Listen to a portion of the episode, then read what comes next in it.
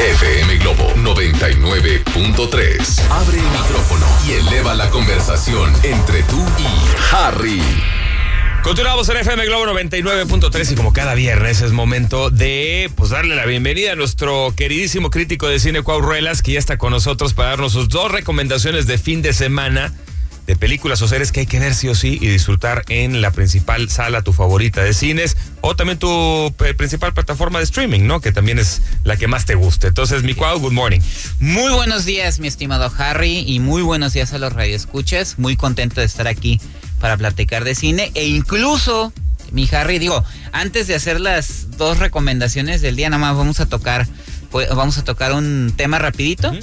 Eh, pues les voy a aplicar la del, la del influencer. Me han preguntado tanto. Sí, no, Ah, pero fue, fue. no, no, sí fue cierto. Es pregunta, claro. Ah, la semana pasada estábamos hablando de, bueno, estábamos haciendo la- las reseñas de la, de la semana y tú me comentaste después que te habían llegado unos eh, WhatsApp preguntando que por qué no habíamos comentado la película Son of Freedom. Ujú, La película Son of Freedom es una eh, producción de Eduardo Verástegui, dirigida por Alejandro Monteverde, que es el, el director habitual de, de Verástegui, protagonizada por Jim Caviezel. La razón por la que no he hablado de ella A ver, Jim Caviezel es el, es el el- protagonista. What? Sí, sí, sí. Ok. Sí, sí, sí.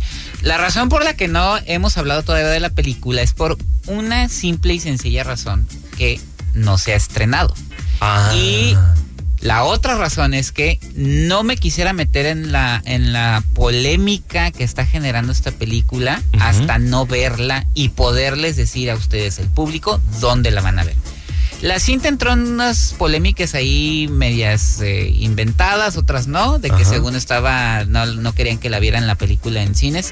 Pero bueno, haciendo un resumen rápido, la película se va a estrenar en México en agosto. Ok. Ya. Y la razón de la polémica es que la cinta aborda un tema muy importante. Eso no lo estoy cuestionando, Ok. pero lo aborda. Están diciendo que lo descubre. No, no lo descubre, lo aborda.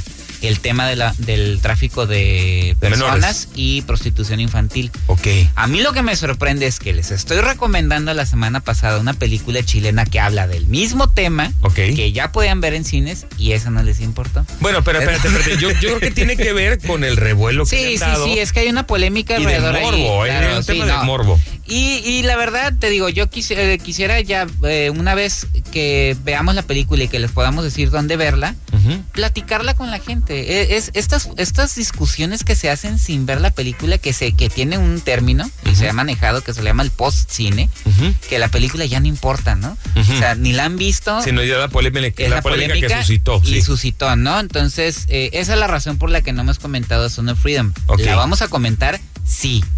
Ya que se estrena la película y que yo les pueda decir dónde van a ver la película. Ahora, ¿de dónde viene ese revuelo? Viene revuelo porque, eh, pues es marketing. Ok. No, no, no, eh, O sea, ¿tú Edu- crees que fue generado desde Sí, la sí, productora? sí, Ok, totalmente. Como la, película que... Y no está mal. Que es prohibida. Sí, bla, bla, bla. exacto. Es que ahí está manejando. O sea, la película es una producción independiente. Ajá. Este muy loable, sí, por la por te repito, yo no estoy cuestionando el tema, al contrario, qué bueno, pero lo están manejando como que la película que descubre el tema, no, lo aborda, lo aborda como lo aborda Blanquita. Y como muchas otras y películas. como muchas otras películas, como la- Las Poquianchis, una película mexicana Claro, de claro. hace casi 50 años, también lo aborda. Entonces, eh, lo manejaron este marketing, yo, yo así lo, lo, lo, lo percibo, es un marketing para poderle dar difusión a la película porque no tiene la publicidad que comúnmente tiene una producción de Hollywood. Ok. Entonces, lo manejas como la película prohibida. Ajá. Y pues, ¿qué genera? Pues la película costó creo 14 millones de dólares. Sí, pues nada, Y hace como dos semanas llevaba como cuarenta y tantos. Ahorita ya lleva, la película sigue creciendo. Ok. El fenómeno que está causando, sí, o sea, está generando dinero y eso es, eso es muy bueno. Y también es bueno, pues, para la gente que a lo mejor no está acostumbrada a ver este tipo de temas, le lleguen. Ok. Eso, no. eso es lo bueno. Entonces, ¿no? pero ver para creer. Primero vamos a verla. Este, y sabiendo que la película va a llegar a México en agosto, pues también para decirles dónde. Porque esa es una regla como general, ¿no? No porque es una película. ¿En Estados polémica. Unidos ya estuvo? En Estados Unidos está en, en una. Y ahí te digo que también se generó una información que no era. Ajá. Porque AMC. Ay, perdón. Sí, está bien, está bien, sí, la sí, cadena sí. de cine de Estados. Unidos ya salió a decir pues que ellos no prohibieron la película en ningún lado. O sea, Ok, ok. que tampoco inventen cosas, ¿no? Ah, Entonces, los desmintieron. los desmintieron. Dios. Y ya hay varias cositas. Y también hay varias cosas, digo, que independ- yo no me meto en esas cuestiones. Cada quien es libre de, de tener una postura. Yo sabemos que Eduardo Verástegui son gente de ultraderecha Ujú. y conservadores, digo, como muchos cineastas lo son, entonces, as- digo, hasta no verla. Ajá. Pero a mí, las películas de Verástegui, de verdad, nunca me han gustado. no, no, no, bueno, es que Verástegui Como es, cine. es telenovela. Sí, Sí, como- es telenovela. Pero, pero, Sí. ahí ahí hay, un punto importante que tú lo dijiste. El es tema. ultraderecha, pero qué importante que alguien de ultraderecha toque Sí, un tema claro. donde históricamente, digo, no lo digo yo, la ultraderecha es la que controla eso. Exacto. Ahí, eso está ahí, interesante, digo, ya, bueno. Ahí tocaste otro punto. Sí. que por eso te digo, hay que esperarnos, no nos alteremos Bueno, a ver bueno. la película. Es que es importantísimo lo que dijiste, pero bueno. Ok. ya, ya, ya. Oigan, vamos con música. Regresamos con nuestro crítico de cine con sus dos recomendaciones. Ahora sí, pero ahí está el porqué de Son of Freedom. Nos estamos esperando un Sí. poquito, pero bueno, regresamos con Cuau Reles aquí en Cabina de FM Globo. Le ponemos música y buen ánimo a la primera parte de tu día. Disfruta tus mañanas con Harry por FM Globo 99.3. Continuamos en FM Globo 99.3 con nuestro crítico de cine Cuau Relas, como todos los viernes en la mañana, diciéndonos que hay que ver sí o sí, aprovecharlas en las principales plataformas y también salas de cine de esta región, San Diego, Tijuana. Mi Cuau, vámonos con la primera de cine. Así es, mi Harry, y nos vamos a quedar en las salas de cine. Venga. Y está la película Barbie, de la directora Greta Gerwig. Eh, una, pues está basada en este juguete, es un fenómeno. Esta película también fue un fenómeno antes de, pero porque la, la, la precede el juguete, ¿no? El. Uno de los juguetes más importantes a nivel mundial. Y pues eh, se especulaba mucho de la película. Yo realmente eh, no sabía qué esperar de la cinta. Sé que Greta Gerwig es una gran directora, pero eh, era, era ver qué iban a hacer con la, con la, con la historia, ¿no? Entonces la historia va, se trata sobre que existe un mundo paralelo donde, donde de Barbie Land, donde existen los juguetes como tal. Ajá, como Y- live action literal. Exactamente. Y eh, Barbie empieza a tener ciertos eh, problemas, por así decirlo. Y estoy entrecomillando, pero no me ven. Y al irlo a investigar, se va, o sea, resulta que existe el mundo de nosotros. Ajá, es real. Es real. Entonces va para allá y se topa con una serie de situaciones eh, bastante complicadas y vamos a hacer caer en el lugar común e hilarantes. ¿no? Sí, sí, eh, digo, tuvimos la oportunidad eh, y agradecemos a Warner que Sí. nos invitó tanto a Cuau como un servidor, estuvimos ahí en la premier, le mando un bechote a mi querida Mina que tengo que decir que tuvo mucha paciencia porque es una película que es para fans de Barbie, aunque manejaron muy bien la temática de la trama, Sí. para los que no somos fans de Barbie o no conocemos absolutamente nada, pero eh, te entretiene, ¿no? Sí, sí, Pero podría llegar a ser larga e irrelevante si no conoces o no conectas con el producto. ¿A qué voy? O sea, yo veía la cara de Mina y me decía, mi amor, ese carrito yo lo tenía, y es que ese no sé qué, y es que esas son las que salieron en no sé qué año, y es que no sé qué. Bueno, eres fan, igual a lo mejor me pasaría con el- cuando vi la película de G.I. Joe, ¿no? No. Pero, pero, eh, eh, por el otro lado, el, el- el tema de que saliera Will Ferrell, por ejemplo, en, en la parte cómica, Claro. eh, las tramas que se tocan, que me gustaría que, que las Sí. aportaras, eh, eso, eso me pareció muy importante de la película, sobre todo cuando se toca el tema del patriarcado y el Sí. machismo, ¿no? Creo que esa es la parte más importante Ajá. de la película. La verdad, a mí me impresionó. Yo, yo estoy contento por la película y molesto con el público. Te voy a decir por qué. Porque a ver, lo viví ahí. Eh, escuché mucho eh, eh, que la película eh, como que no sab- no no sé como que no sabían qué, qué re- cómo aceptar la película o Ajá. sea escucho por ahí que a unos la van a amar otros la van a odiar No, no. es- no, eso lo decían, lo, lo dicen constantemente. Ajá. Este, que no, no es para niños, perdón, pero la película, y, y yo sé que van a salir con que es que no eres padre, pero yo fui hijo, mi- a mí me crearon de una manera en la que las películas se tienen que ver como lo que son. Creo que las temáticas son muy importantes hoy en día. Lo que tú acabas de mencionar, la película es para mí, y lo dije en un video de TikTok, Greta Gerwig y Margot Robbie, una directora, co-guionista, otra productora protagonista, hacen un acto de malabarismo, desde mi punto de vista, porque tienen que entregar una película que sea comercial, y lo es, con este humor bobo intencional. Pero también hay, hay, hay ideas ahí adentro. Sí, con Tal una, vez una no es- directora que es intensa. Es, tal Sí. vez no es tan sutil, Ajá. porque a veces sí te las avientan en la cara todas Sí. estas observaciones sobre el feminismo, sobre el patriarcado, pero desde mi punto de vista son muy importantes Sí. y muy, muy este eh, necesarias. y yo siento que el público no quiso recibir eso. Como que, como no sé qué querían de la película. Querían lo sweet y lo rosita. Pero yo voy a utilizar una frase que, que dice Tarantino en su libro, que por cierto, búsquenlo.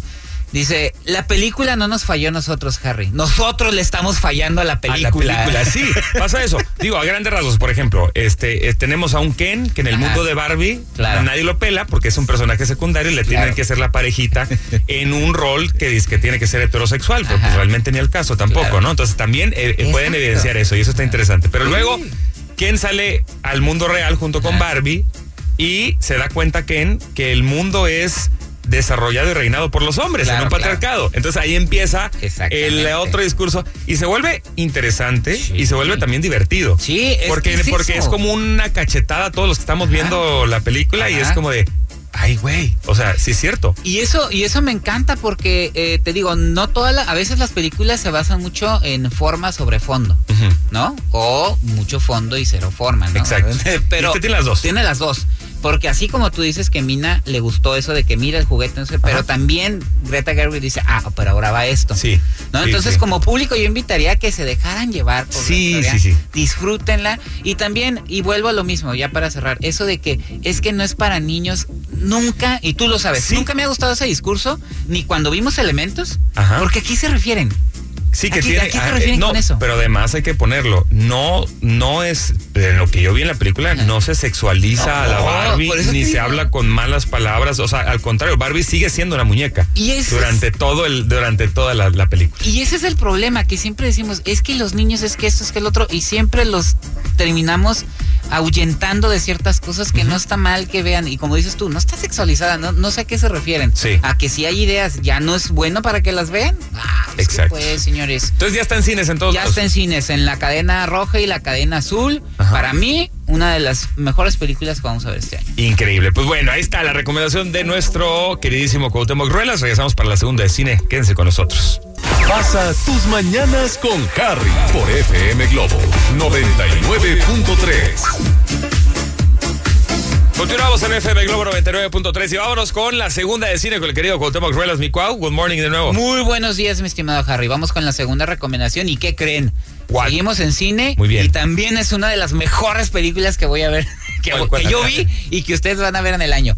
Oppenheimer. Ah, la, o sea, nueva, la- la nueva película de Christopher Nolan. La, la gran batalla entre Barbie y Exactamente, Oppenheimer, ¿no? y los ganadores somos el público, porque tienes dos grandes obras. Ahora, Oppenheimer, ¿de qué va? Y lo platicamos una vez fuera del aire, ¿no? Que, que, que es este. Me, me preguntaban si es el escritor, también sabemos que está Andrés Oppenheimer, pero no, este Robert Oppenheimer Sí. es uno de los colaboradores y director del proyecto Manhattan, con el que se creó la bomba atómica, que eh, pues lamentablemente sabemos en qué terminó eso, Hiroshima y Nagasaki, pero la película eh, yo creo que, que supera nuestras expectativas, porque sí, mucha gente me preguntaba, oye, pero ¿de qué va, no? Ya les decía Oppenheimer, el creador de la bomba atómica, y muchos aplicaban la de, ah, ok. Sí, es como, ah, historia, qué. Ajá. Lamentablemente, ¿no? Que sí, no, pero la historia es buena, disfrútenla, pero bueno. Sí, entiendo porque Sí. ah, ok. Y eh, supera nuestras expectativas porque Christopher Nolan narra la historia del personaje y de la creación de la bomba, pero también cómo después de la bomba, a qué se enfrentó Oppenheimer, Ah. fue demandado y fue enjuiciado, entre comillas, otra vez no me están viendo, pero estoy Ajá. por ser comunista. Ok. Por- o sea, y te das cuenta de cómo la película, yo creo que Nolan se va al extremo, es, es estremecedora.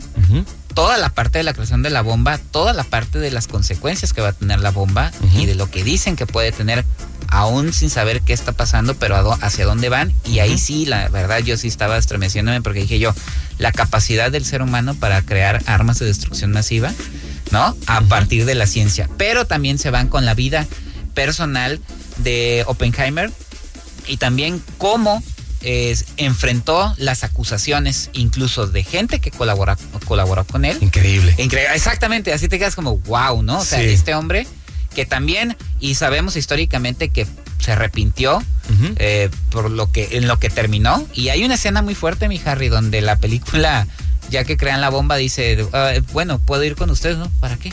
O sea, tú ya, ya hiciste lo que tenías que hacer. Ya tu jale, es tu jale. Ya, ya, nos ya vemos, déjanos sí. a nosotros la bomba. Ya iban esas bombas a su destino, a su terrible Sí, destino, ¿no? sí. Pero también te digo, toda esta parte humana, toda esta parte acusatoria, eh, Nolan siempre ha, siempre ha jugado con los tiempos en sus películas. La película va, eh, la creación de la bomba, pasado, eh, presente. Como va jugando Dunkirk, con los ¿no? Exact- ah, sí, Sí. exactamente. Exacto. Entonces va jugando con los tiempos. Y desde mi punto de vista, digo, lo técnico ya sabemos que Nolan se- siempre Sí. se la rifa. Sí. Pero eh, las últimas dos películas, a mí, vuelvo al tema de, me habían parecido más forma sobre fondo. Ujú. Y Tenet no me gustó para nada. Ajá, no. Y, pero creo que aquí Oppenheimer Nolan es las dos cosas. Fondo wow. y forma. Porque hay una historia interesante que se narra, hay un evento histórico importantísimo que se está narrando y aparte eh, visualmente y, y sensorialmente es espectacular, espectacular, perdón, la música, las imágenes, sin llegar a la necesidad, perdón, no, no es spoiler, pero sin llegar a la necesidad de las bombas en Hiroshima y Nagasaki. Ok. Todo lo que son la parte de las pruebas, la fusión y todo, Todo. lo que están es espectacular. La Sí, verdad que, la película que- es muy buena. que viene desde Einstein y Marie Curie no, y toda esa gente. Sale sí. Einstein en ah, la qué locura, qué Sí. Exactamente. De hecho, la y demás. sí, exactamente. Y es una Entonces- historia fascinante, digo, yo eh, como seres humanos somos muy morbosos y Claro. el tema de la, de la Segunda Guerra Mundial y cómo finaliza, eh, hay, hay muchas aristas ahí. A mí me encanta también el lado japonés, que sí, sin duda tomar la decisión Claro. de irse con el, con el lado del eje famoso Sí. y no los aliados. Pero también, ¿por qué decide Estados Unidos aventar las bombas? Claro. Porque ya no podían con el respeto y, y el ordenamiento y la cultura japonesa. Sí, sí, Entonces sí. dijeron, ah, bueno, no se van a cuadrar, pues ahí les van, ¿no? Y entonces viene también el terrible error de Estados Unidos y el Enola Gay y los aviones que tiran las bombas. Entonces, eh, y luego el, el post de las bombas, no, hay, hay muchas, mucha tela donde cortar. Pero creo que me pareció muy interesante por parte de Christopher Nolan agarrar la historia de dónde empieza todo. Exactamente. Sí. Sí. y es una gran película eh, y para mí no le sorprenda. Bueno, desde mi punto de vista, Ajá. sí entra en la categoría de las mejores películas de Nolan, Ajá. de las mejores, y que no nos sorprenda verlo el próximo año en la temporada de premios. Increíble. Entonces, entonces bueno, si se arreglas la huelga de... Sí, sí, sí. bueno, si. Hollywood arregla su, su todo la- el asunto este que tienen, al- el, el próximo año espero haya temporada de Increíble, premios. Porque este año no va a haber nada ya de, de- Ya de- se va a acabar. Ya está el cómico, ni tampoco va a haber actores ni nada. ni Nada, nada, nada. Oye, ¿te bueno. parece si de rápido eh, te quedas una intervención más nomás para poder platicar del cómic de rápido Ah, antes sí, para sí. cerrar? Sí. Ok. Órale, vam- vamos con música. Regresamos con el querido Cuau Ruelas aquí en cabina FM Globo 99.3. En el trabajo, en tu auto o en donde quiera que estés. Disfruta tus mañanas con Harry por FM Globo 99.3. Continuamos con el querido Cuauhtémoc Ruelas, nuestro crítico de cine, y es momento. Nada más rápido quería tocar ese tema, o sea, que lo dijiste en la pasada intervención. O sea, no hay arreglo todavía por No. parte de la huelga, y yo así había leído que incluso había eventos como el Comic Con, el más esperado en el cine, Que va a estar para fans, afectado. que iba a estar afectado. Claro, claro. pues ahí prácticamente lo que va a pasar es que vayan los CEOs de los de las de las compañías de. Marvel, de Disney, de, de, de Warner, de Universal, pues, Ajá. a presentar las películas. ¿Todo- ¿Todos los actores están en la huelga? No, Eh, si estás en el sindicato, sí debes estar pero ahí. no todos, ¿verdad? Pues mira, hace unos días se habló de, de que Mark Ruffalo habló con la con la dirección que es Fran Drescher, la, la niñera, Sí, sí, la a que nos venimos a enterar que ella es la, la presidenta. La mera mera, La sí. mera mera. Y Sean Austin, para Ajá. los que vieron El Señor de los Anillos, Ajá. Sam es el, El- digamos que el brazo derecho de Fran Drescher. Ah, qué cool, qué cool, ok. Entonces Mark Ruffalo habló con ellos para pedirles que se diera como prórroga algunas producciones que no pertenecen a la- al, al sistema. Digamos, casas productoras independientes que de algún modo no pueden tener el sustento económico para la, el paro. Para la ¿no? huelga, ajá. Entre ellos A24, una de las casas productoras este, más importantes ahorita de Estados Unidos. Ajá. Y se, si no me equivoco en los números que yo leí, son 18 producciones a las que se les va a permitir que con, continúen filmaciones. Nada más. Todo lo que son alfombras rojas, todo lo que son presentaciones. Para. Para. Va, porque vi en Comic Con que había unas productoras como, voy a decirlo, AMC, que dijeron ellos, nosotros sí vamos. No, sí, Hay pues unos vidrios ellos- y fue como, oye, pero que no están en huelga. No, pues incluso hay edificios, me tocó ver eh, fin de semana pasado en Downtown, que AMC está, perdón, no, eh, Paramount. Paramount ha disfrazado edificios de Downtown San Diego para hacer publicidad del, del No, Comic Con y el es- Comic Con está lleno. Es que ellos sí lo pueden hacer. Ok. Los que no los que están en paro son los guionistas y los actores. ok.